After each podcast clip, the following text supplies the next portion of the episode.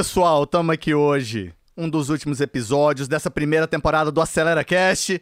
E eu não sei se vocês têm notado, mas eu tô sozinho aqui. Então, quem será que veio para conversar comigo? Ó, lembra, a gente só traz pessoa que inspira, a gente só traz pessoa massa, que tem good vibes e tudo mais. Quem será o dessa vez agora que veio para contar e compartilhar nossa história? É claro que só poderia ser ele! Meu amigo, meu irmão, Juliano Junqueira! Ih, olha só! Pô, é muito diferente ficar aqui do outro lado da cadeira. Dá um, dá um treme no coração aqui, galera. E, pô, bom demais, hein, Marcão? Essa, essa ideia nossa de a gente. É, falou tantas histórias aqui e a gente decidiu aqui finalizar essa primeira temporada com a minha história. E amanhã eu pego ele, né, e dou a revanche aqui. Pode ficar tranquilo, que amanhã é com o Marquito. Então é um podcast bem diferente para vocês, com a gente, pra vocês conhecerem um pouco mais da nossa história. É isso aí, meu brother. Então vamos lá. Vamos lá. Passaram para mim nossa assessoria de marketing, Nabuco Criativo, Criativo Nabuco, espetacular. As O meninas trio, do bem, o trio. o trio do bem. Elas passaram para mim umas perguntas massa. Aí umas perguntas assim, tipo, que eu pensei assim, cara, vamos supor que essas perguntas aqui foram aquelas passaram. Elas falando assim, de corretor, de não sei o quê. Aí a gente fez assim, ó. Vixe, Maria. A gente fez assim, a gente fez assim. Falou assim, cara, vamos fazer o seguinte. Vamos saber quem que é o Juliano de verdade. Não é isso aí, meu irmão? Vamos embora, cara. Tô aqui pra, pra poder é, inspirar as pessoas. Esse acho que é o primeiro motivo é, do podcast. E através da minha história, eu poder tocar de alguma forma você que tá aí, né? e Que você possa ter uma virada de vida aí, como eu tive. Show de bola. Meu irmão, aonde você nasceu? Cara, eu nasci em Franca, interior de Franca, em 1974. Eu tô com 47 anos, então eu sou do interior de São Paulo, cara. Minha família é Junqueira, ah, Duarte Junqueira. Família grande, Juliano? Família grande, cara. Nós somos nove irmãos, só na minha família com meu pai, com a minha mãe. Eu sou gêmeos, eu tenho uma, uma irmã, a Maria Celeste, mulher, é super. é, Tem uma, uma loja de fitness em Ribeirão, ela é personal, super saudável. Nós somos em cinco homens e quatro mulheres. O filho do Didi Junqueira. Meu pai faleceu, eu tinha sete anos. Ele tinha 49 anos quando ele faleceu, faleceu muito novo. E são cinco homens e quatro mulheres na nossa casa lá. Você é o irmão do meio, Eu sou, assim, nós somos, não, caçula. Caçula. Minha mãe teve sete filhos e o último, falam que ela tentou pular assim da, da lavanderia, assim, ia falar que ela tentava pular, assim, ela falava, não é possível, sete filhos, vem mais dois. Puxa. Cara, não é brincadeira, dona Jane, você é, velha, você é velha guerreira mesmo. Ela tinha é- fazenda, Juliano? É, Vocês tinham fazenda não, ou não tinha, tinha fazenda, não tinha Tinha? televisão. Ah, cara, eu isso. nasci na cidade, eu não cheguei a nascer na, na, na, na, na- na fazenda. Eu acho que dos nove, eu acho que foi até o, o sétimo foi na fazenda, o sexto. E aí só os mais caçulos que nasceu na cidade franca. Cara, e vocês, assim, viveram uma vida confortável quando era pequeno? Vocês saíram do Cara, campo pra voltar da, ou é, não? eu sou da família que é aquele assim, ó, é, como é que é? O pai rico, o pai pobre, filho quebrado. Você, entendi. Meu pai conseguiu perder toda a, a fortuna que tinha. A gente tinha fazenda, era uma família bem. é, o, meu, meu, meu, meu bisavô é o famoso Coronel Inhochico, lá, o estado da Francana, que chama Coronel Inhochico, ou com, com o apelido chama Lanchão, Lancha Filho.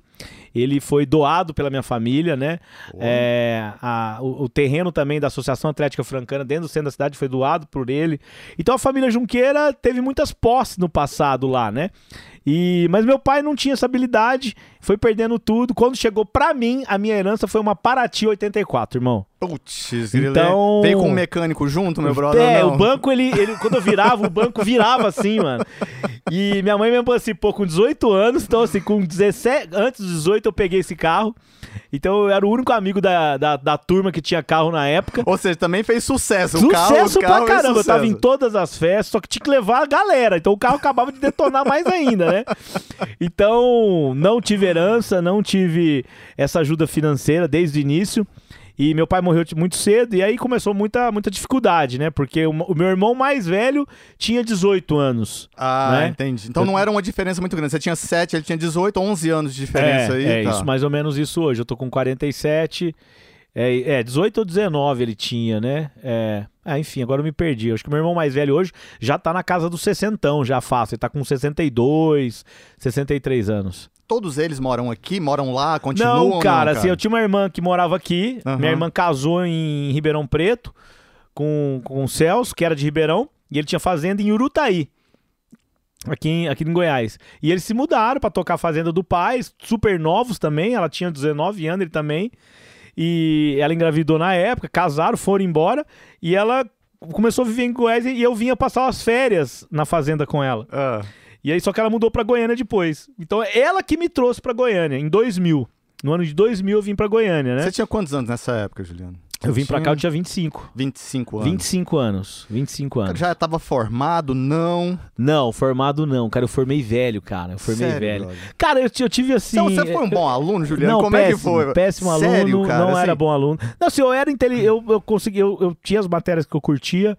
Mas você sempre foi Mas, cara, comunicativo é, também, assim, é ou sempre não? comunicativo, muito comunicativo, cara. Então tinha as matérias que eu gostava, que eu ia muito bem, cara, história, geografia, odiava matemática, odiava física, eh, gostava de literatura, eh, educação física. Eu era da turma do fundão, sempre fui. Eu era da pavirada, irmão. Eu era da pavirada. Eu queria namorar, pegar as menininhas, badalação. Era o turma do, do fundão mesmo. Casou cedo, brother? Ou não? Casei, Come- mano. Namo- Começou a namorar cedo ou não, Não, Juliano, namorava também? cedo, desde, desde muito pequeno. Não, mas você namorou assim Não, mesmo, tinha- assim, pegar um- uma, um- uma pessoa Tinha, firme assim, ó, mesmo, quando assim? moleque, tinha as paixão de rua, né? Ainda, eu ainda vivia essa, nas ruas livres, né? Com, andando de bike, comboio, né? Então, em Franca, eu saí de Franca com sete anos e mudei para Ribeirão Preto. Meu pai comprou uma casa lá em Ribeirão Preto e a gente foi para Ribeirão, uma cidade maior, bacana. E, e aí tinha os namoricos lá de bairro, assim, era muito magrelo, feio. Nossa, mano, só tinha cabeça, assim, né? As pernas finas. E jogava bola, jogava muita bola. Eu tinha outro, meu outro irmão que é três anos mais velho, que a gente gostava de jogar bola. Então eu joguei bola no comercial de Ribeirão Preto, joguei no Botafogo de Ah, Ribeirão então você chegou assim a Cheguei a jogar alguma coisa juvenil. assim? Juvenil. Porra, cara. Juvenil. E aí, quando foi pra, pra falar, vai seguir, vai seguir, começou as badalações, aí começa a beber, e aí comecei a ficar no banco de reserva, não treinava mais bem, e aí já tava num nível mais sério do negócio, e aí eu fui desanimando e eu desisti de jogar, cara. Porra, cara, É. mas você se arrepende de ter desistido de jogar, brother? Mano, Assim, tá aí um tipo, arrependimento, É cara. mesmo, É. brother, assim. Hoje menos, cara, hoje menos, mas assim, eu, eu já olhei pra trás e, e falei, puta, eu podia ter seguido, podia ter tentado. Entendi. né? Eu era centroavante, eu era goleador, metia gol em. Eu tinha, eu tinha em jogo de finais, eu tinha a manha de meter os gols. Caraca, então eu sempre. Então, e meu pai não tinha pai, meu pai morreu, então eu- a gente, eu e meu irmão era sobre nós mesmos. A gente conquistava na luta mesmo. Então, por exemplo, um peneirão, cara, você, já, já- você tem ideia do que é um peneirão? Não tem nem ideia. Um brother. peneirão de um time igual o comercial de Ribeirão Preto, igual o Botafogo, igual o Guarani, igual o Goiás. Vem criança, gente do Brasil inteiro, do Nordeste. E vem aqueles caras, aqueles, aqueles moreninhos, mas fome de, bola, é. né? Fome de bola E eu de passei tudo, né? no peneirão, velho, no comercial. Caraca, é, eu fui escolhido lá, fiz, é o que eu falei, né? Então eu tinha, tinha essa aptidão, tinha a manha de jogar, né? E, e foi realmente hum, fruto de, do descaso mesmo. Fui deixando. E aí fui desanimando, é muito difícil ser jogador de futebol mesmo, né? É 1%. Não, não é, não é aquele, aquele glamour que todo mundo Cara, de pensa mu- assim, todos não? os amigos meus que jogaram, eu não tive nenhum assim que sobressaiu, assim, mas tive muitos que viraram profissionais do São Paulo, jogaram, jogou é, fora do país, né? é, mas muitos ficaram na segunda divisão, a maioria. Entendi. Né, a maioria. Eu tenho um grupo com eles até hoje, a gente tem um grupo de um time nosso que a gente teve lá de 80, 1987, 89, né? E eram uns caras craque demais, mas poucos viraram mesmo. Então, o quanto é difícil, cara, não é brincadeira. Entendi, brother. Assim, É, eu- é assim, até assim, o triatlon é mais fácil. Porra, Natação caraca. é mais fácil, porque é muita gente, é a paixão nacional, cara. Você tem razão. E assim, eu já ouvi algumas histórias, meu irmão, porque fala do seguinte: o cara, ele vai pra um peneirão. Eu nunca, eu nunca participei, eu não sei nem o que, que É, é, loucura. não faço Você ideia. tem 10 minutos pra mostrar alguma coisa. Isso. E aí ele vai só com dinheiro de ida. ele nem sabe um plano B pra voltar. Então, É isso aí. assim, a pessoa vai falando assim, cara, eu tenho que fazer alguma coisa Cara, porque eu não tenho, assim... Eu olhava, e olha que eu não era de uma família tão quebrada, né? Eu olhava estacionamento numa pizzaria, eu e meu irmão. A gente ficava lá à noite olhando, igual a gente vê aí, eu juntava as moedas pra pegar ônibus pra ir treinar. Porque o treinamento era longe de onde eu morava, em Ribeirão Preto. Ribeirão Preto é uma cidade grande, né? Ela é- ela é um pouco menor que Goiânia. Uhum. Então a gente vendia jornal na feira. Eu pegava o jornal, ia na feira e vendia. E aí eu acho que eu foi começando a pegar o tino da venda, cara, do meu Saquei, comercial, mano. Então quando eu vou lá pra trás, você me lembrou agora aí, a gente fazia isso, meu irmão. A gente vendia peixe também, comprava peixe mais caro e vendia, comprava no Mercadão. É, a gente criava aquário também. Olha que legal essas lembranças, que eu nem lembrava mais, né? Caraca. E, pô, eu tive, eu tive uma infância assim de rua, de moleque mesmo, assim. De moleque. E chegou assim, era um, foi uma infância bem pobre, assim, Juliano? Não, Ou não cara, necessariamente, assim, cara? não, Foi eu morava assim, foi num bairro- classe média alta, tinha carro, eu estudava em colégio particular, mas depois que meu pai morreu, as coisas foi, ficando difícil. Né? Então, meu pai deixou um dinheiro, meus irmãos montaram alguma uma gráfica, quebraram, e aí foi ficando mais difícil. Aí fui para colégio estadual, e aí minha mãe com a gente, aí eu fui trabalhar com meu irmão em Franca, foi quando eu fui para Franca. Então eu saí de Ribeirão, fui para Franca, casei em Franca. é, e aí eu, eu tive, eu vi uns, vi- eu tive a visão de, de ir pra uma cidade maior. Uhum. Porque Franca não virava, uma cidade pequena. E eu casei, fui morar com a casa de sogro, cara. Pensa. Nossa, deve ser, Não, deve ser foi complicado. terrível, foi muito terrível. Foi muito tempo, cara? assim? Foi um tempo, cara. E aí, eu lembro que, eu, que, que nessa idade eu tinha uma visão de morar numa cidade grande, assim. Eu sonhava em morar numa cidade grande. Só que era São Paulo. Eu não imaginava que era Goiânia, porque Goiânia é bem maior que Franca. E, e esse sonho, ele foi. Depois ele concretizou. Foi muito ruim, minha separação não foi muito tão boa, né? Não, a eu, gente vai chegar eu, lá, é, eu calma, tinha uma gente, vida. tipo, Eu, eu casei muito novo e tal, então. Você casou, você tinha quantos anos, Juliano? Eu casei com 21, irmão. 21, cara. 21, a, Não sabia nem o que Aí queria, ela, assim, ela engravidou, né? Eu tenho uma filha Tá. do meu primeiro casamento, a Isabela, que é uma benção. É Ela uma mora mulher, uma mulher linda, não, franca. Ela mora em Franca. A Isabela hoje tá com 25 anos, ela faz 26 agora em abril. Acho que é 21 de abril. É uma filha maravilhosa que eu tenho e que eu fiquei distante dela uma época quando eu mudei pra cá. Foi uma época muito difícil da minha vida, eu sofri muito, mas eu consegui resgatar esse relacionamento com ela. E hoje a gente é muito parceiro. Eu consigo ser um pai é, mais presente, mesmo distante, mas a gente sempre tá junto, se fala, a gente ajuda um outro. E então eu consegui resgatar. É, é muito difícil, cara. Não, é, é impossível você ser pai e, não, não- e- e largar filho, cara. Eu não dei conta. Eu lembro que eu mudei pra cá, já separado, e ela ficou em Franca, e eu, eu, via, eu via Faustão, cara. Sabe, o Faustão tinha um programa, e aí eu chorava, mano. Assim, qualquer coisinha eu chorava. E eu sempre soube, eu falei, cara, eu não vou ser feliz longe dela. Né? E fiquei três anos longe dela, sem falar, sem conversar. Porque aí eu mudei pra Goiânia, desvairado, recém-separado, moleque. E é, moleque já grande, né? Porque eu cheguei aqui com acho que com 25 anos. Eu fiquei dos anos. 21 é, aos 25 casado. Eu tentei, eu tentei fazer a coisa certa, porque a minha criação foi essa. Uhum. Né? Então, quando ela engravidou, eu a gente até namorava muito tempo, depois largou, depois se encontrou, mas eu quis fazer a coisa certa. Eu falei, não, eu vou fazer a coisa certa, eu vou honrar. E era uma família maravilhosa. Meu sogro foi um cara muito importante pra mim. Ele era um aposentado do Banco Central. Ele é um brancão meio polaco assim. Ele que fez eu acabar os estudos, Caramba. num supletivo. Que legal isso. né? Ele que tirou o Cresce comigo. Então, assim, seu Edi, né? Deus o tem, eu sei que tem. Você não sabe o quanto você me ajudou, quanto que eu sou hoje, muito por sua causa. Eu aprendi demais com esse cara, né? Com, com, com o pai da Gisele, que é, é a minha ex-esposa, né? Então, eu acho que aí tudo vai se encaixando, né? Eu aprendi demais. Ele, ele é muito educado, ele era muito culto. E eu andei muito com ele, assim. Eu andei muito com ele, me ajudou demais. E aí depois ele faleceu. Eu já tava aqui, ele faleceu. É, E aí depois começou minha relação com a Vanessa aqui, que pô, hoje é, é meu grande amor mesmo, né? Que espetáculo, meu irmão. É, assim, É. é aquele negócio que a gente fala, né? Que a gente nunca sabe o que, que vem pela frente, mas sempre pode ser melhor do que o que passou. Sim. né? Sim, eu, E eu- assim, os dois com a importância necessária pro momento que Sim, precisa, né, brother? Sim, sim, cara, assim. É, a vinda pra Goiânia foi uma benção, cara, assim, foi muito Como que de foi Deus, isso, foi muito Como de que Deus. foi assim? Cara, Assim, você veio pra meu, fazenda, Meu casamento né? foi um fiasco. Tá, ok. Eu não dei conta do casamento, aquele negócio de morar junto com o sogro me fez muito mal como homem. Uhum. Eu perdia o meu orgulho, sabe? Eu tinha vergonha, aí eu gerava uns ciúmes. Eu, eu tive momentos muito ruins com, com álcool, com droga. Eu me escondia. Eu me escondia. Né? E era uma família maravilhosa. Eles também não mereciam aonde eu fui me afundando. E aí rompeu. Rompeu, mas que rompeu bonito mesmo. Tipo, cara, aqui não dá pra você ficar mais. Foi bem difícil. E eu não tinha foi um corte não tinha vindo mais deles, assim, não- nesse sentido. Totalmente, com toda razão, Tá. descontrolado, né? E perdido mesmo, Uhum. perdidaço. E aí, minha irmã morando aqui em Goiânia, eu liguei pra ela e falei: olha, as coisas não deu certo aqui, eu preciso de ajuda. Eu tô quebrado, não tem pra onde ir. E a gente montou uma imobiliária na época também. Aí foi.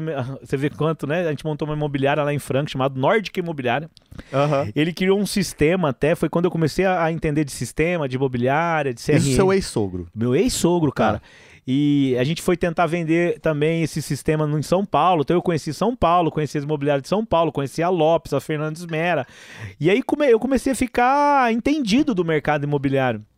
A imobiliária não deu certo. Ele não tinha um tino nenhum pra venda, ele era muito metódico, ele tinha a aposentadoria dele, ele ficava louco que a venda não entrava, você só gastava. E só que eu já vendia, mano. Eu vendia uma Tá. chácara e tal. Massa. E só que aí também não deu certo. Eu, eu é descabeçado, irmão, assim, perdido, né, velho? Não levei a sério o negócio. 23 anos, talvez, 24 É, anos é ali, isso. né? E com um filho, com a, Isabe- com a Isabelinha. É, E aí, só que aí eu aprendi também a questão do sistema. Depois que fechou a imobiliária, a gente ficou com uma empresa de sistema. Ele abriu uma empresa para vender sistema para as imobiliárias. Então você cadastrava o imóvel, cruzava o imóvel com o cliente. Era É, legal um cara até. visionário, né? E aí, o que, que eu fiz? não, né? Totalmente visionário. Visionário, Totalmente visionário. visionário. Ele era muito high-tech pela idade dele. E, e aí eu vim pra Goiânia vender o sistema. Falei, então, Caraca, cara, beleza, eu vou pra lá, mas eu vou vender o sistema aqui. E eu comecei a vender o sistema nas imobiliárias. E na Polo Imóveis, eu vendi Uhum. com o Rodovalho, Sebastião Rodovalho, eu implantei o sistema. E aí meu sogro, meu ex-sogro vinha, vinha uma outra pessoa que era sócia, a- esqueci a Marlene, a Marlene, que ela era programadora.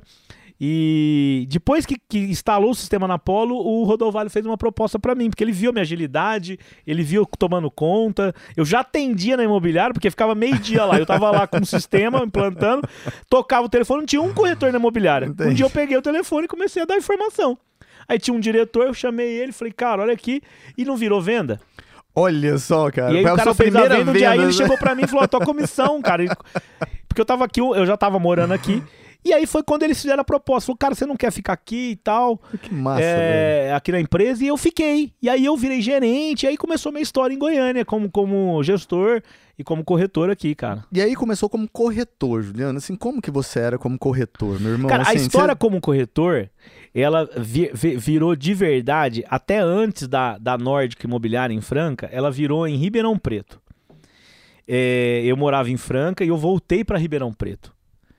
É, meu- eu morava com meu irmão, eu trabalhava e morava com meu irmão mais velho, ele era casado e tal, com a Luciana, uma cunhada maravilhosa que eu tenho. E eles quebraram lá, eles mexiam com- também com informática, não deu certo. Eu voltei para Ribeirão, fui morar na casa de uma tia minha. E a minha irmã mora, trabalhava, minha irmã é arquiteta até hoje, ela trabalhava numa consultora e ela me pôs dentro da consultora para vender. Não, então você vem, vende, eu fui pro plantão. No primeiro plantão eu não vendi dois apartamentos? Cara, então, assim, é, tava já. Ali começou essa história comigo. Eu vendi dois apartamentos, não sabia nada, o corretor me ajudou. O cli- era econômico, era linha que chegou de bicicleta, com os dinheiro dentro do pão. E eu falei, cara, é, é isso aqui. Porque aí já veio uma, uma lapadinha de dinheiro, eu tava quebrado, cara. Eu falei, nossa, trem aqui é bom.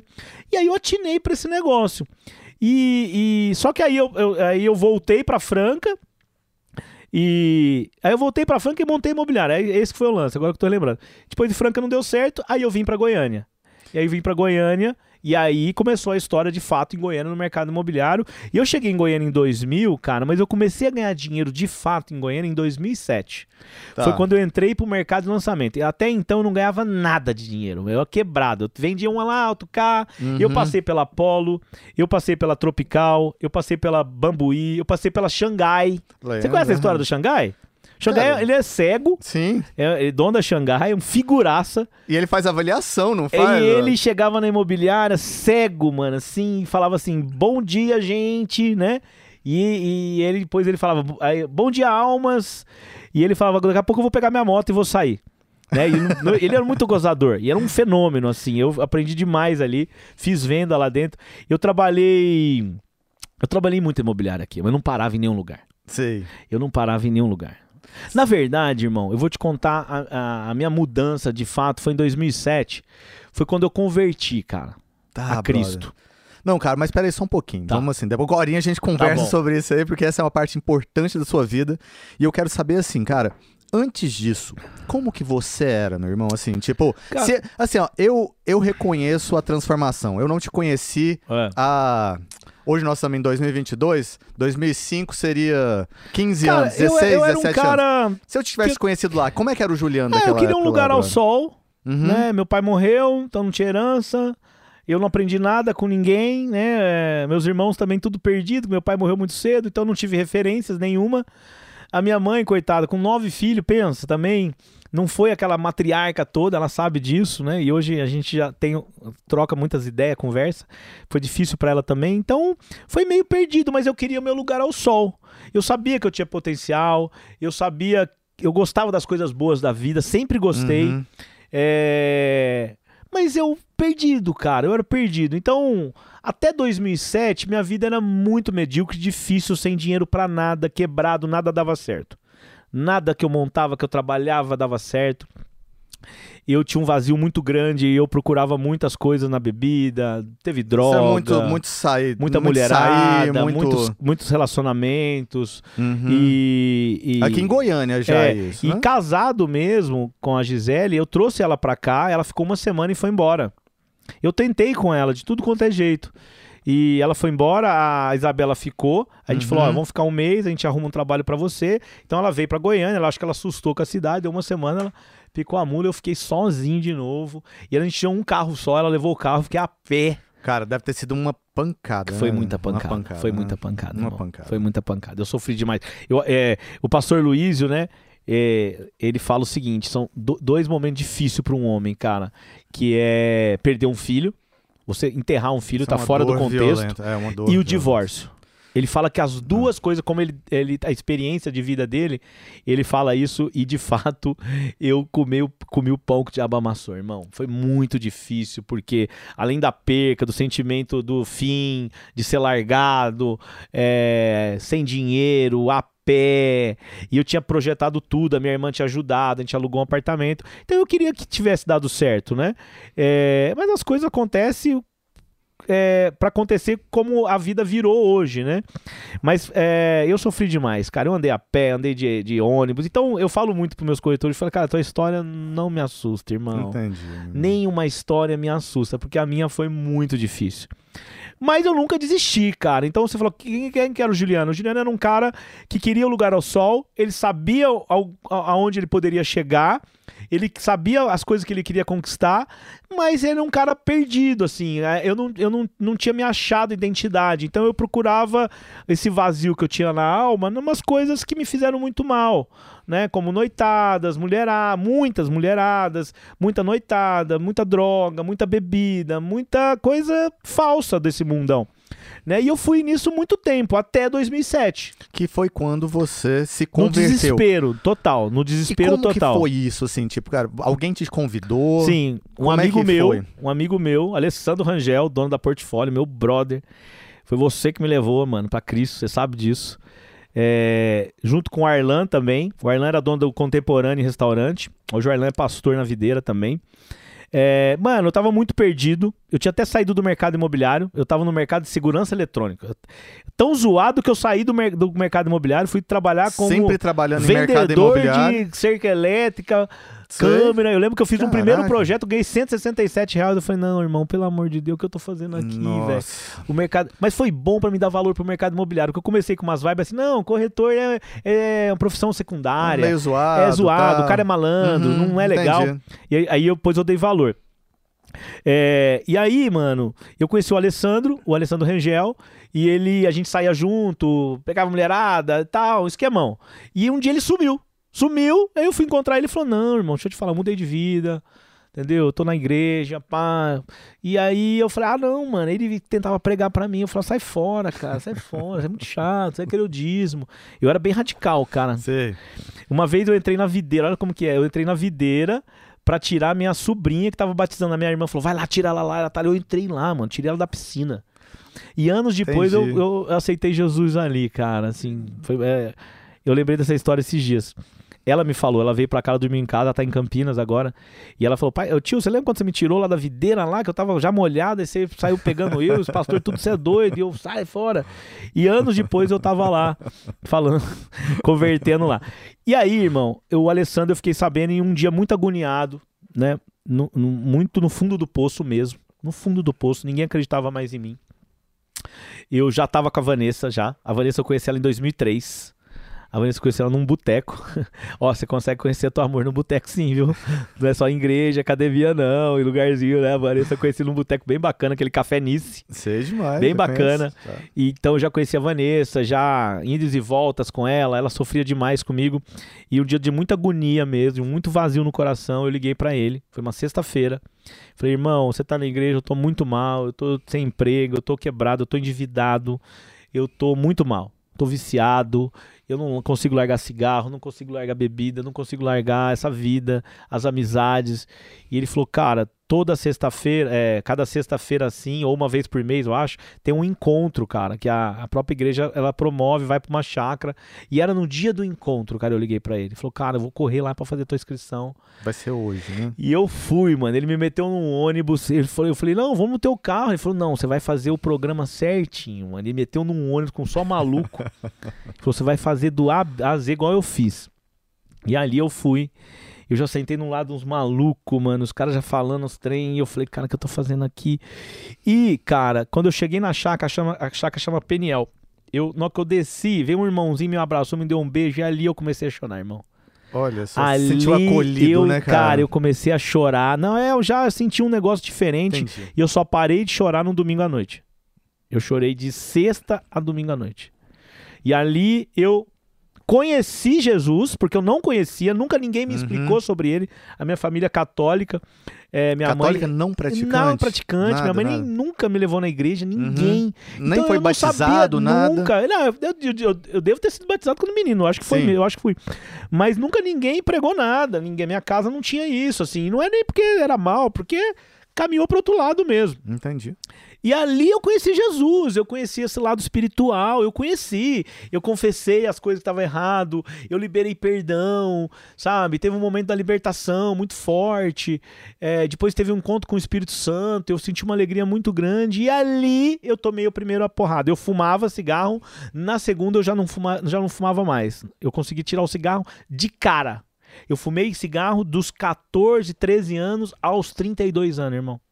Que loucura. De fumar mesmo, de acordar fumando, cafezinho fumando. Sei. Na noitada eu não fumava, não. Eu comia um cigarro. Eu, não Entendi, comia. é, com... assim, é, só t- ver, Acordava ver com a boca era- cheia de um gosto de rato, velho.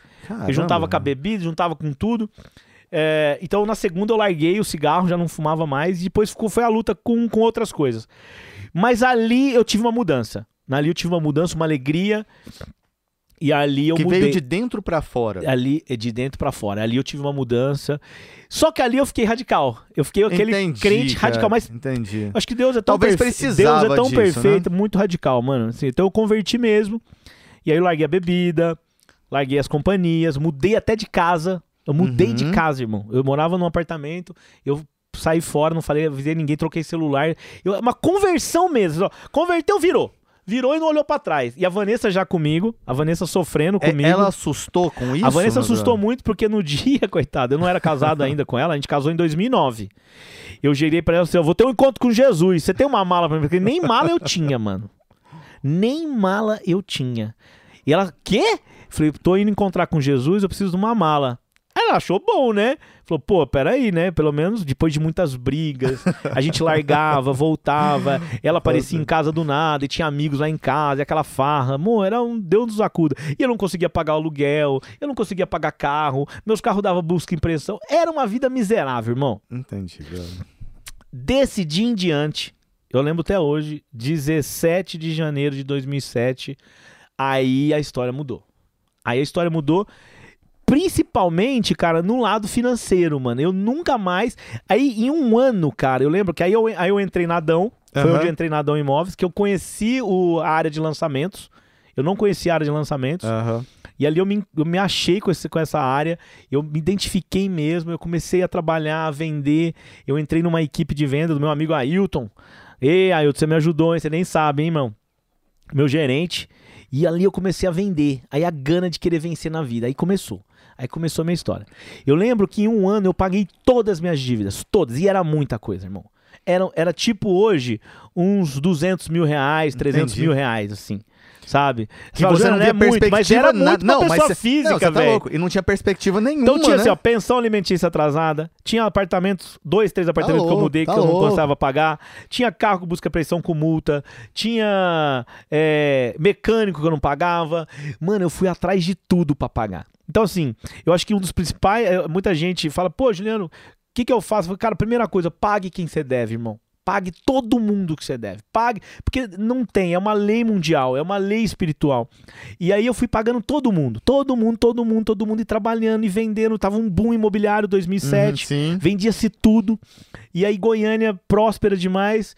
Então aí eu comecei a mudar minha vida nesse ponto. Então aí eu comecei a ter minhas coisas, aí eu teve minha casinha, aí tudo pago, bonitinho, fui comprando carro, fui conquistando. Em 2009 eu casei com a Vanessa. Aí nós casamos, aí eu fiz tudo certinho, casamos, é... pô, pedi noivado pro pai, fizemos tudo certinho. E aí, cara, começou a reinar uma prosperidade mesmo. Então foi de 2007 pra frente. Antes minha vida era muito, muito zoada, mano. Caraca, velho, assim, que, que história, Juliano, que É. história, brother, assim, a Vanessa acompanhou A Vanessa, isso. a minha família chama ela de Santa Vanessa. Ai, se alguém brigar com a Vanessa. Porque a Vanessa realmente, irmão, ela é uma baita mulher, cara. Ela, ela grudou em mim, ela não largou, ela acreditou em mim. Se tem a mulher que sabe investir, é a Vanessa. Porque ela investiu tudo, né? E hoje, né, a gente junta assim, e com uma família linda, né? Eu falo pra ela, puta, Vanessa, você é uma boa investidora, hein? Porque ela deu certo, né? Porque as coisas começaram a acontecer, ela não largou. Então, de fato, acho que um homem precisa de uma grande mulher, irmão. Assim, eu, eu, eu não tenho vergonha, né? Eu acho que todo mundo tem que ir atrás dessa grande mulher. Tem brigas, tem desavenças, tem coisas que a gente não se concorda, né? Um com o outro, mas o principal é esse respeito, esse acreditar em cada um. Então a Vanessa fez muito parte disso, né? Então ela viu a transformação também. Depois a Vanessa converteu também. Que legal. Eu lembro uma vez, muito radical, eu brequei o carro no meio do centro. Falei, falei ou você batiza, ou você converte, né? A, a, a, ao, a- ao evangelho mesmo, de verdade aqui, né? Ela era também católica do jeito que eu era, ela era católica do jeito que eu era, bebia, fazia tudo. Ou eu não caso. Puta, mano. E a católica até morrer, a mãe, né? Até hoje, Dona Francisca, né? E aí, cara, ela foi sozinha. Um dia eu tava em lançamento, ela foi sozinha lá, desceu nas águas. E. E assim, era um radicalismo mesmo, assim, não precisava ter feito isso, mas eu, aí eu vi o quanto ela queria estar comigo também.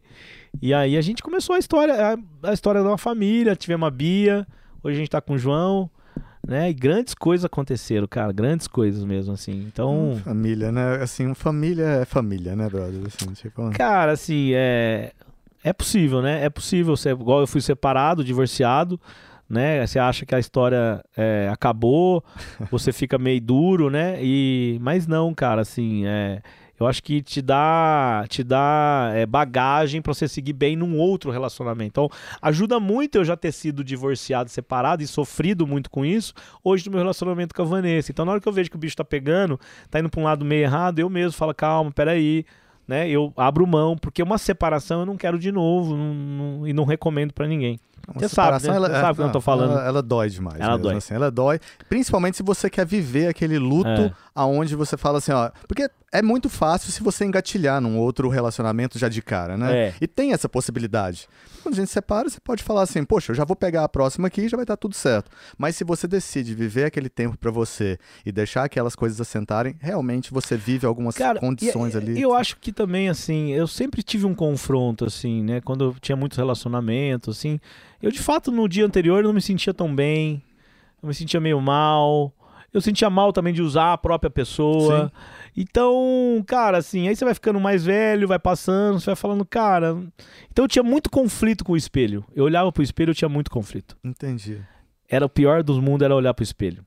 É, na verdade, Porque é o esse espelho é... é... a, é a sua realidade, né? É, é esse, eu acho que é o grande desafio da humanidade como um todo, né, meu irmão? Total. Assim, é, e questão, questão assim que nós falamos sempre assim de inspirar. As pessoas têm que inspirar-se antes de inspirar os outros, não é isso? Totalmente. Eu acho que É. é, é, é, é, é, todos muitos falam de você se achar, a sua identidade. Quando você se acha, sua identidade, né? E aí eu vou falar quando você se acha identi- identidade no seu criador, em Deus, é o que eu acredito. Você se sente amado por ele, então aí você fala não, não quero, você tem um poder de, de, de, se- de se autodefesa, né? E eu não tinha, eu não tinha, eu era um kamikaze, cara. Eu lembro até que a psicóloga falava assim pra mim, né? Falava, você gosta de viver perigosamente. E era uma verdade, né? Eu vivia perigosamente. Uma, uma hora podia dar um pau, podia ser preso, podia bater carro. Você, você tá na noite, você tá procurando as coisas na rua. É, então, era peri- perigosamente. E, e o engraçado, mano, que assim, aí eu comecei a viver uma vida re- santa, retida, é, conhecendo a palavra, é, mas ao mesmo tempo também eu queria trabalhar, eu queria conquistar as coisas, e eu comecei a conquistar. E eu aí depois de um tempo, cara, conquistando as coisas, ganhando dinheiro, já curtindo a vida mais, né? E, e aí eu tinha parado de beber, eu lembro direitinho, eu falei, "Ó, eu vou parar de beber, porque a bebida realmente me dá um gatilho que não era legal. Uhum. E, e- Só que aí eu fui, fui sendo pego de novo, assim, sutilmente, demorando anos, né? Eu tive problema com droga, não tenho vergonha nenhuma de falar, porque você que tem um problema com droga, você pode sair dela, você não nasceu com ela, você não precisa viver com ela, é uma baita mentira, né? Que quem te põe na tua cabeça, se é o diabo, se é espírito maligno, se é essa possessão que tem, porque eu acredito que é uma possessão, você tem como sair, né? E o meu caminho foi Cristo, realmente. E aí, mano, assim, in- inacreditavelmente eu caí de novo mais pra frente. E quando você cai de novo, é pior. É pior porque você fala, pô, eu já vi essa história, por que que eu fiz?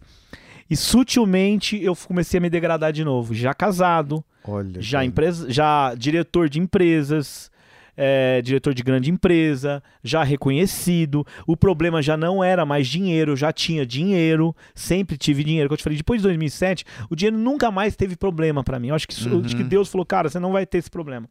Eu vou te ensinar a ganhar dinheiro. Uhum.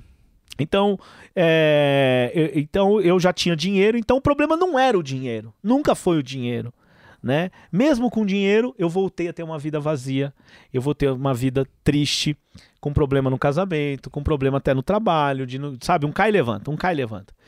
E mano, eu não tenho vergonha de falar. Eu me achei em dia 18 de outubro de 2020, quando eu tive um novo encontro com Deus de verdade, num quarto de um hotel aqui em Goiânia, desesperado, alcoolizado.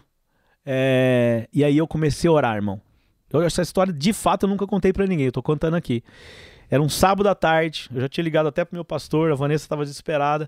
E eu comecei a orar. Era tipo umas duas horas deitada na cama. E falava: Deus, dessa vez você precisa me tirar disso. Eu já não aguento mais. Eu sei que eu errei. E ninguém sabe. Ninguém sabe. Eu vivo uma vida de mentira. E eu orei, orei, orei, desesperado, aflito. E eu dormi nesse hotel. No outro dia eu acordei. A Vanessa muito brava, muito decepcionada. Eu fui embora desse hotel com a cara mais lavada. É, cheguei em casa, eu lembro direitinho, eu abri o apartamento, o João veio correndo, o João era pequenininho, me abraçou. É aquele dia, irmão, ali eu senti um remorso muito grande, um amor muito grande pelo João. A Vanessa nem tava olhando na minha cara, a Bia tava pra fazenda. E aí depois ela pegou o João e foi almoçar na casa da mãe, muito brava comigo, eu tava desde sexta. E aquele dia eu falei, cara, minha história agora acabou. Mudou. Eu nunca mais faço o que eu tava fazendo. Eu nunca mais me envolvo com quem eu tava envolvendo. Não tinha traição, não tinha traição, mas era bebida e tinha droga no meio. Uhum. E aí eu ficava desesperado, eu não gostava que a Vanessa me via, então eu não queria voltar pra casa Entendi. e tinha filho. Então, no dia 18 de outubro de 2020, eu larguei de tudo isso. Eu larguei de tudo, de tudo. E aí, eu pedi ajuda, irmão. Você não sai sozinho. Eu pedi ajuda para minha irmã. Minha irmã me indicou a Mariana. Mariana, Casa de Oração em, em Ribeirão, uma, uma, dentista que hoje tem um projeto lindo em Ribeirão, chama Casa de Oração, junto com a Andréa Soube, que é uma grande psicóloga aqui de Goiânia. Elas são tia e sobrinha. Minha irmã de Ribeirão, que já é convertida, arquiteta, uma mulher, mulher maravilhosa. Já cuidava da Vanessa, ela que a Vanessa ligava para ela desesperada na noite e tal, para falar: Ó, oh, Juliana não veio para casa e tal. Mano, era uma vergonha. Ninguém acreditava, porque eu fazia triatlon também, mano. Eu fazia triatlon. Você já, era, já era esportista, Tinha Mercedes, estava numa grande empresa. Cara, não fazia sentido nenhum. E até então, quando eu tava já azul, doido no meio da noite, assim, eu falava, Vanessa, não faz sentido o que eu tô fazendo. Eu, eu sei disso, mas eu não consigo sair. Então era uma prisão, cara. Era uma prisão. E era espiritual forte. Que eu nunca precisei ir pra uma clínica. E aí eu pedi ajuda. E aí a gente começou uma sessão de terapia mas eu já estava posicionado. Eu já estava posicionado. E aí a sessão terapia começou, e era via online, porque ela é de Ribeirão Preto. E aí, cara, eu acho que eu contei essa história numa, numa das sessões, né? A gente conversando, é, teve uma regressão, teve depois é, ela imaginar Deus, eu tive uma, aí eu tive com meu pai, assim, ela imagina Deus, eu tive com meu pai, e aí eu, eu tive uma treta muito grande, meu pai já faleceu, mas mesmo assim eu xinguei meu pai, falei, ó, oh, você morreu, você me deixou, você deixou sozinho, você foi um alcoólatra, você traiu minha mãe, você foi um irresponsável, eu acabei com meu pai. Ali naquela sessão, Na sessão, dia, você fechava o ali olho, voltando, ela, e, re, e online, a... elas duas online, porque tava, tava em pandemia, e depois teve o perdão, depois eu liberei o perdão. Então a questão do perdão é um bloqueio que as pessoas têm. Enquanto você não libera, e, e eu tenho certeza que o vazio que eu tinha era essas tretas com meu pai, porque a partir daquele dia eu chorei muito, ô Marcos. Eu chorei assim uma hora, um choro assim muito profundo assim. E depois eu liberei o perdão, foi lindo quando eu liberei o perdão. Eu falei, pai, pode ir embora, pode ir em paz, está liberado comigo, né? Eu vou te honrar. É, eu vou criar meus filhos como nunca eu criei ninguém, né? Como eu nunca fiz antes mas você deu o teu melhor, eu sei que você deu o teu melhor e pode ir embora, pode ir embora que um dia eu te encontro. Cara, aí aquele dia é, nasceu um novo Juliano novamente, porque eu já tinha nascido em 2007. Então a maturidade, minha maturidade veio agora, irmão. Veio agora. Então a maturidade, você não precisa se importar que idade que ela vem. Você tem que buscar ela, ela existe. E aí, cara, hoje eu, eu me sinto pleno, cara, assim. Eu, então, puta, aí uniu. Ah, e aí na decisão, nesse dia da decisão de parar de beber. Ela uhum. falou, Juliano, mas tem alguma coisa que você quer, você precisa tomar uma decisão? Eu vejo quanto você é empresário, quantas pessoas estão atrás de você, né, quanto você tem uma vida legal e tal. Aí ela pôs, ela falou, você não tem uma decisão, cara? Ela já sabia, ela tava perguntando. Uhum. A Mariana é muito fera. E aí eu tomei a decisão de parar de beber. Eu falei, hoje eu reconheço que a bebida me faz muito mal. E, e, é eu, não precisa ser você, é eu. Né? Tem gente que controla. Minha esposa bebe hoje, até de vez em quando, a Vanessa bebe super controlada, né? E, e eu decidi parar de beber. E aí, então, eu parei de beber, acho que é, deve ter sido no dia 20, 22 aí de, de outubro de 2020. Eu nunca mais bebi um álcool. dois anos. E aí sim a minha vida explodiu. Eu tive um crescimento exponencial muito grande a nível empresarial, financeiro, com as pessoas, familiar, né? A Vanessa não me elogiava, cara. A Vanessa não me elogiava. E não tinha motivo nenhum. E hoje a Vanessa me elogia. Então. E o elogio da esposa é muito verdadeiro, porque só a esposa sabe a podridão é... que você é, né? só ela, ela tá sabe, no, no né, dia cara? a dia, né, cara? Assim, e aí com o filho, com o João, o João, o João muito pequenininho. Então, é, as empresas, a gente está abrindo uma segunda empresa hoje, tem projeto para abrir outras. Então, tô aqui com você, eu consigo, né? Então, cara, aí esse estilo de vida hoje eu comecei a curtir demais, mas muito, mas muito, sabe? Então, essa plenitude tá constante, tá sóbrio o tempo todo. Porque também as pessoas, ela começa a se embriagar porque a vida pessoal dela não é legal. Se a tua vida é top, mano, você não vai querer se embriagar. Talvez Acho... ela tá fugindo de alguma é, coisa, né, Exatamente, né, é uma fuga. É uma então fuga. eu saí fora das fugas e, e, e, voltei minha comunhão com Deus, porque naquele momento também foi se perdendo. Você vai esfriando o coração, vai endurecido. E eu comecei a falar, não, né? Eu mudei por causa da minha cabeça. Mas eu creio muito que foi uma obra divina, foi um milagre. É, o estado que eu tava de vício era um estado de clínica, de, de internação mesmo. Eu cheguei num psiquiatra e mas depois acabou assim. Eu sinto que Deus olhou e falou: "Cara, acabou para você" e falou: "Nesse aqui ninguém mais mexe". É né? E eu sinto um amor muito grande com ele, com o pai, né? Então eu tenho, eu- hoje mesmo na imobiliária, a gente tem um café com Jesus, eu muita presença de Deus, então eu sinto isso o tempo todo. E aí voltou meu brilho nos olhos, cara, assim, que eu tinha perdido, né? E eu sei esse poder que eu tenho, né, com as pessoas. Eu, eu tenho uma unção grande, de, acho que de prosperidade, liderança. Eu creio que meu, meu, meu maior, meu maior eh, propósito é no meio empresarial, é falar de Deus, é falar de Cristo, porque a Urbis One hoje, cara, é uma imobiliária que muito cresce. Mas ali, cara, os corretores chegam pra mim e falam assim, cara, eu tava longe de Deus e hoje eu achei. Isso pra mim é muito mais do que a venda. Eu acho que a provisão financeira tem que vir pra pessoa ter e ser honrada. Mas hoje a Urbis One a gente tem muito disso lá dentro, né? Então é um clima bacana, as pessoas que trabalham comigo é da mesma visão. É engraçado, né? você vai atraindo, É né? claro, assim, é, vem por frequência. É. Vem por frequência e assim, é tipo, talvez você tenha achado seu propósito, né? Totalmente. Porque a questão de achei. propósito não é uma questão financeira, não é uma questão do Cara- que você faz, é uma questão do que você é. Né? Então É, é, eu, esse eu que é o... acho que hoje o que, me, que mais me, me atrai, cara, é a autoliderança, assim, eu me autoliderar e poder ensinar isso para as pessoas, né? É poder é, acordar todo dia bem, é a constância, é, mas também poder jogar tudo na mão de uma força divina, do Criador, no caso que eu acredito é Deus, através de Jesus, e não do- depender só das minhas forças. Então eu vivo light hoje, eu vivo feliz. É, igual você fala, good vibe, eu só agradeço. Me Só atraiu a boa. você, né? Eu tenho certeza que a gente tem alguma coisa muito grande ainda pra viver, né? Sim, É, é né? Acho que as- a gente não, não anda com as pessoas à toa, né? Então, hoje o meu ciclo de relacionamento é um, um ciclo de relacionamento que eu escolho. E você falou aquela frase que eu gosto de repetir agora, desde aquele dia que você falou ela. Coisas grandes são feitas Com com pessoas times grandes, né? Grandes, times é. grandes, Time né? fera, né? Assim, meu- Times grandes constroem coisas grandes. Só. Você só vai É construir isso. coisas grandes quando você tem um time por trás ou abaixo de você, ao seu lado, que são tão feras quanto você. que, que inspiram pessoas, né? Então, hoje, por exemplo, na One, cara, assim, eu já levantei dois diretores, eu tenho uma coordenadora de operação. Então, hoje eu já posso, até teve dois, os dois últimos lançamentos, é, dois últimos lançamentos eu nem fui, eu só ia em todos, né? E meu time foi bem, a gente vendeu muito bem. Então, a gente tá montando uma segunda empresa agora. é, e a gente sabe que o projeto da Urbs é muito grande, tem coisas para fora de- do estado de Goiás. É, enfim, cara, então esse é hoje a minha maior felicidade, irmão. É, é não ter medo de falar, porque eu acho que essa fala vai ajudar muitas pessoas.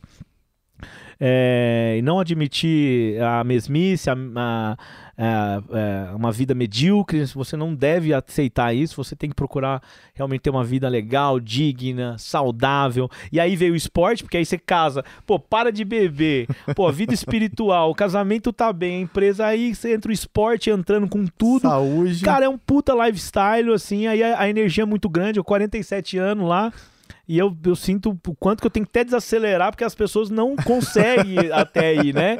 É, então é muita energia. é- Cara, teve também pornografia que eu larguei. Eu era viciado em pornografia. Eu sempre tava vendo pornografia, masturbação. Então tirava minha energia na relação com a Vanessa também. A gente se perdia muito com isso. Ela sofria muito. Então, cara, assim, fala, "Jô, você virou padre, você virou pastor, né? Você não pode fazer nada. Mano, cara, essa vida é legal, ela é top, né? A vida de honra, de orgulho, a vida de conquista, de alta performance. né? Um dia você me ensinou muito, cara, que você falou assim, cara, eu não esqueci. Eu falei, cara, vamos nadar e contar azulejo? Você falou, não, cara, eu não tenho esse pensamento. Eu sempre tenho, eu quero bater recordes, eu quero aumentar minha performance. e daquele dia eu mudei meu mindset. Perfeito. Hoje eu velho. nado lá, né? é, é, é, com esse modelo de pá, que conta azulejo, mano. Que, que historinha que é essa? Nunca contei Você não é azulejo na umas vida. mentiras que te contam, né? É, não, mano, eu vou, eu vou querer virar tempo. Então, é, é muito aonde você anda, é com quem que você anda. Então, hoje eu escolho com quem eu ando, eu escolho o que eu vou fazer. Eu falo não na cara dura pra muita gente, pra muita gente, não, não quero, não vou. O poder do não, mano, é muito impressionante.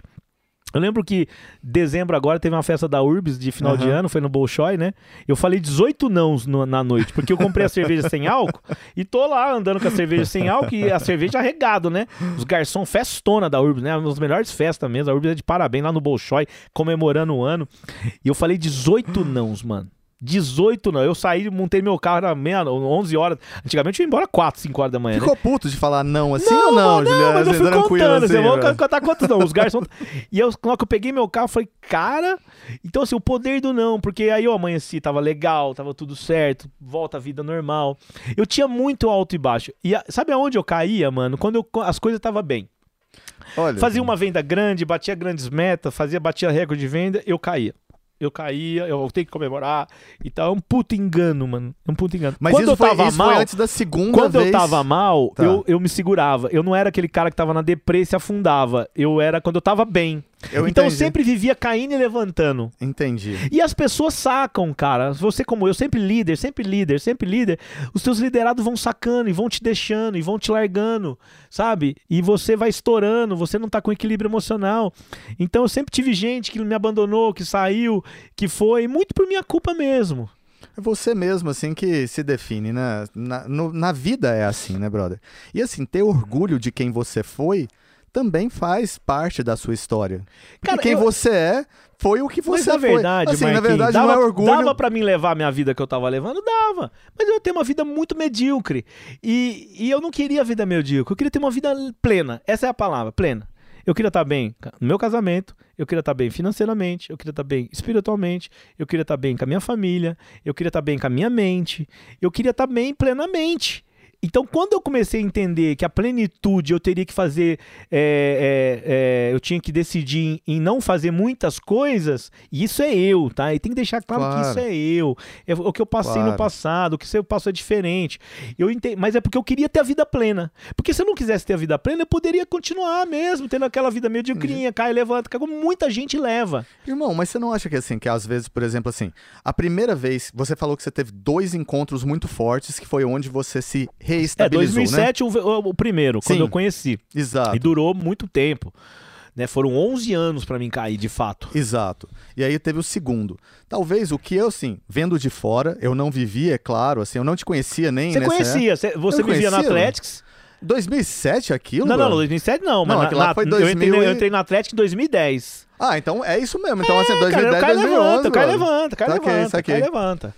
Porque, porque a bebida entrou sutilmente, depois entrou as drogas, aí entrou. Traição não, cara, assim, eu tinha sempre. Não é esse, É, não é esse nunca aspecto, foi meu né? viés, nunca não foi é meu viés. aspecto. Meu viés era, Era de, era de me iludir, de me fugir da minha, da minha vida real, né? Por conta desse vazio que eu entendo hoje que era, que era esse perdão com meu pai, cara. É exato, cara. É isso que eu ia Foi falar. esse assim, ó, da questão. porque é a primeira vez, o que me parece é que você fez um compromisso com você mesmo. Falou assim, ó, eu vou.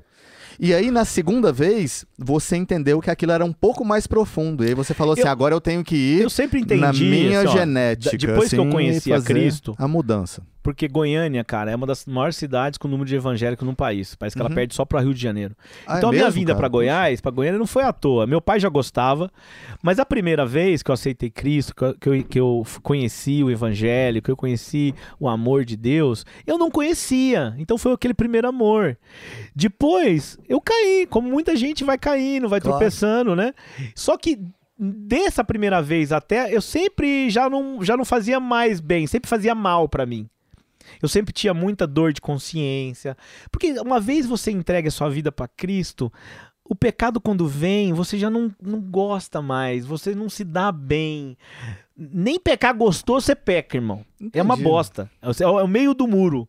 É o meio do. É o meio, você tá no meio do muro. Você conhece essa história? O diabo não fala nada. Tem um cara no meio do muro e tem as pessoas de Deus chamando. Cai, vem pra cá. E o diabo não fala nada, porque o meio do muro já é dele.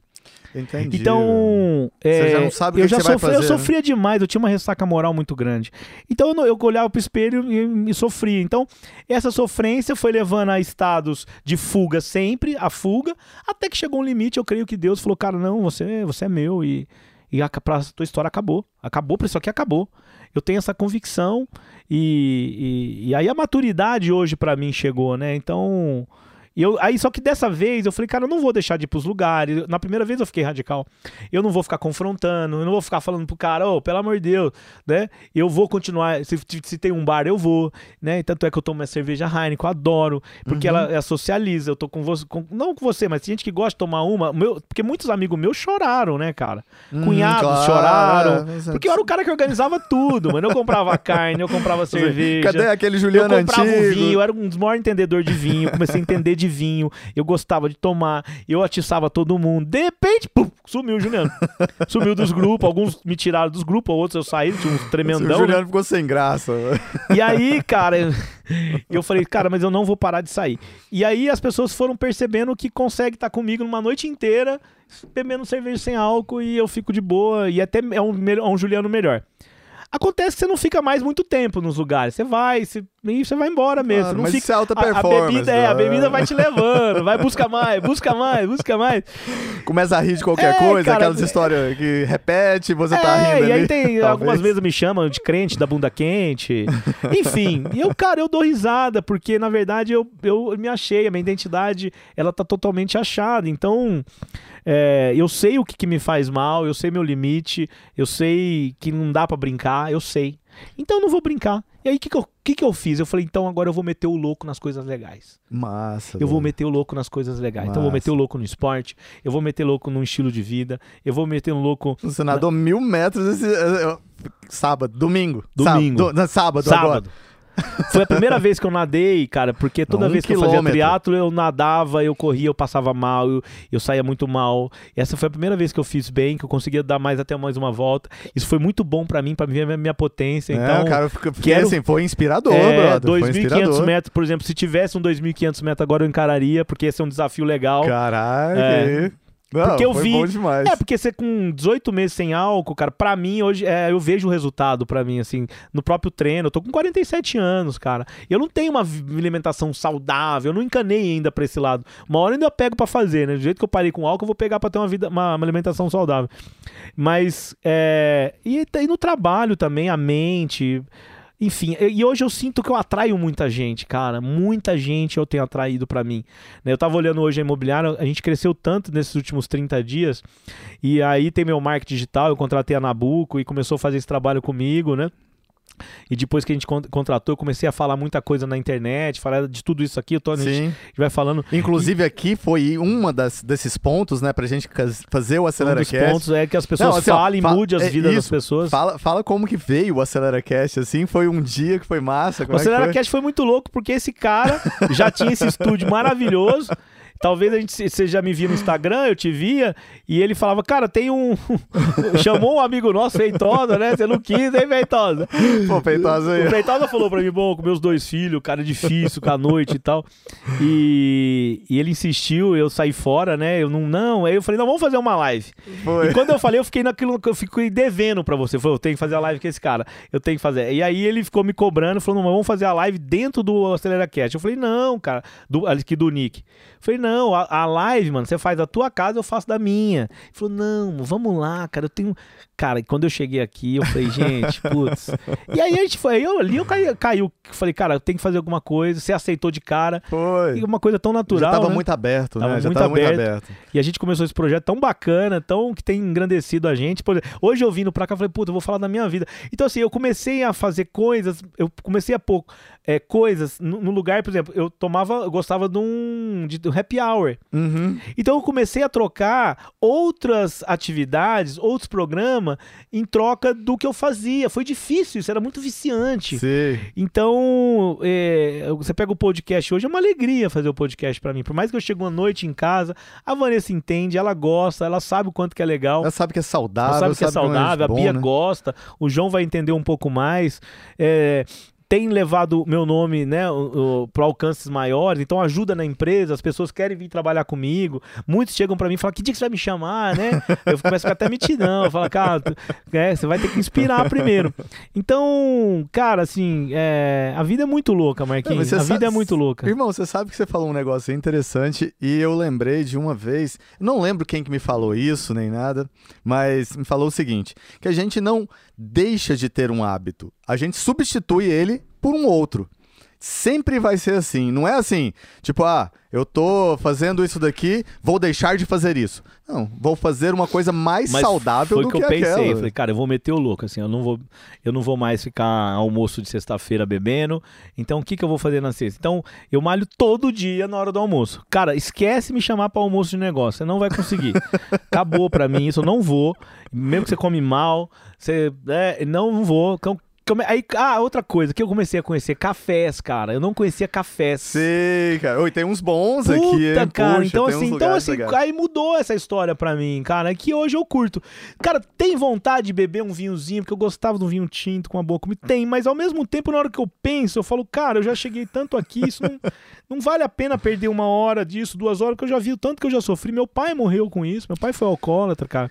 Você Meu acha pai que tem muito cedo. um pouco desse carregar ainda, Juliana? Assim, tipo, isso, Tem- isso tem te dá o demais, gatilho tem que você fala demais. assim, ó, nossa, é, eu vou lembrar disso como um exemplo a não ser Tem, tem seguido, porque talvez. eu perdi um tio assim, de Tá. cirrose. Meu pai, com 49 anos, voltando de Goiás, bateu o carro.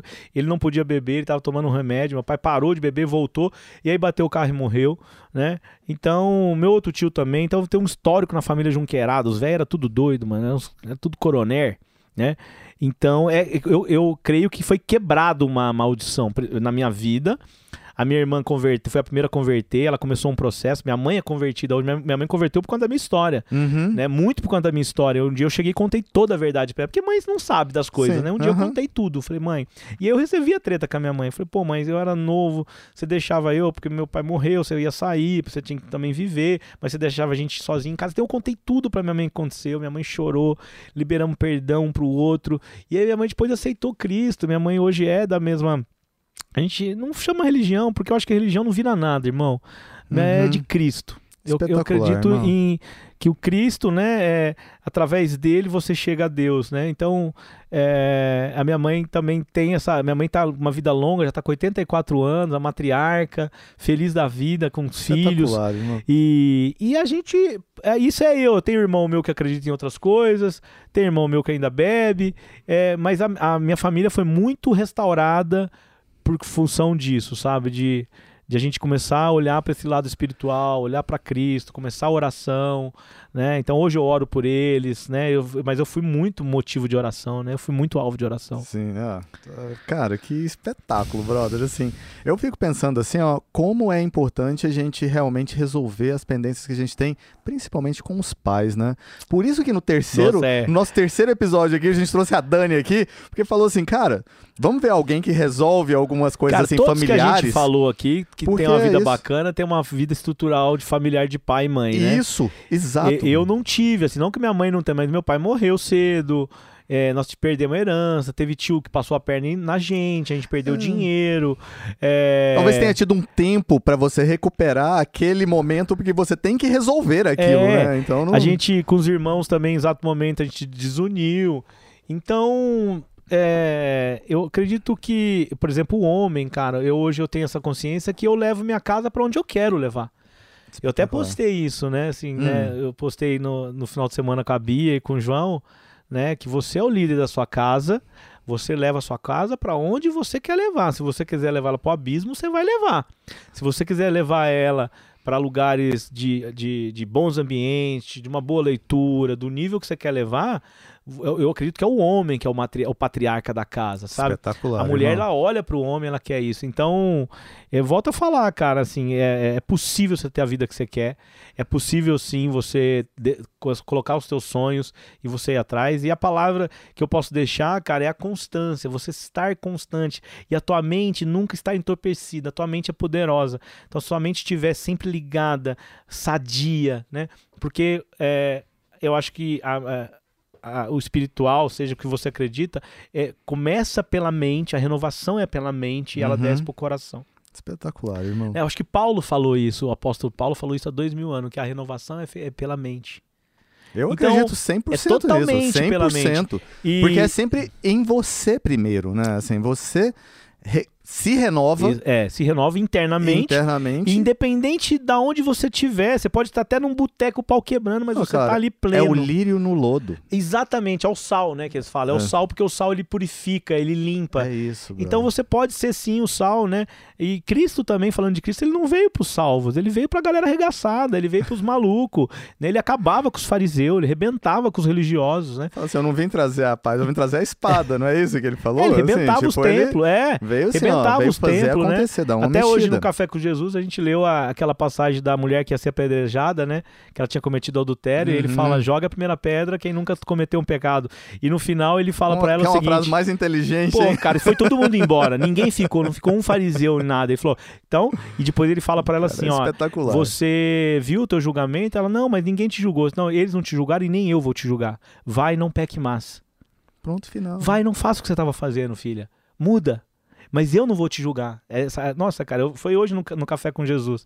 Então, Cristo é maravilhoso, é apaixonante. É então, eu me apaixonante, apaixonei por ele, mas eu conheci um, de, um, um Cristo que é Deus. Eu creio que ele é Deus, que é o Filho, e que ele é poderoso.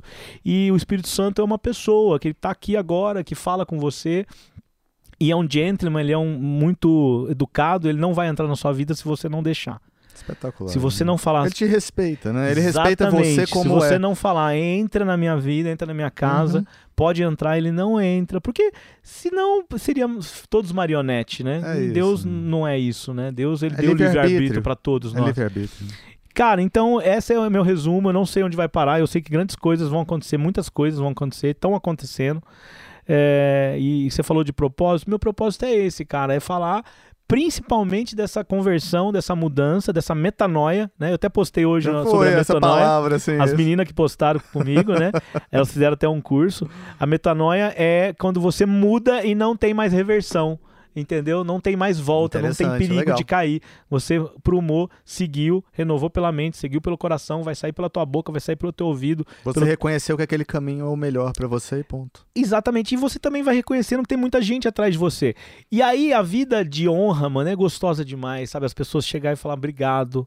Cara, se não fosse você, é, a sua atitude, né? Aquele dia do podcast que eu te falei, né? Que eu falei do perdão aqui, a corretora sentou e falou: Olha, eu tenho uma treta com meu pai. Então é isso que me move. Massa, É brother. isso hoje que me pega.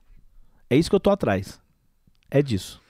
Meu irmão, já deu uma hora de conversa aqui e parece que passou voando esse negócio, assim, tipo, dava pra ficar aqui mais um monte de tempo. Eu ia fazer uma pergunta, mas na verdade, assim, você resumiu tão bem, cara, que eu acho que a gente pode ficar com essa, porque foi a essência. E aí eu só queria te falar, assim, o quanto eu sou grato por conhecer você, o Amém. quanto eu sou grato por, por a gente estar fazendo esse podcast junto, o quanto você me inspira a ser Amém, cada vez melhor, o quanto você, assim, eu vejo o seu esforço, eu reconheço ele em cada ação que você faz. Amém. Cada vez que a gente conversa, eu saio com uma coisa extremamente positiva disso. Amém, irmão. E que assim seja sempre, meu irmão. Amém. Assim, Tamo ó, junto. vamos lá. Você, idem, cara, também você me inspira demais, né? Você é um cara maravilhoso, do bem, né? Bacana. Então eu sinto muito honrado. Eu sou muito grato de ter sua amizade, de estar nesse projeto com você, de a gente ser amigo, Sim, porque eu sei o quanto você é diferenciado, Marquinhos. Você é muito diferenciado. meu irmão. Muito obrigado Tamo por junto. essa, por essa história bonita sua. Acelera! Acelera, meu irmão. Uhul, acelera com Perde Juliano não, assina, ativa o sininho, faça a inscrição, que amanhã eu vou falar com esse cara. Rapaz do céu, vai ser bom. Será? Vamos lá, vamos lá. Só coisas boas aqui. Só vibrações boas.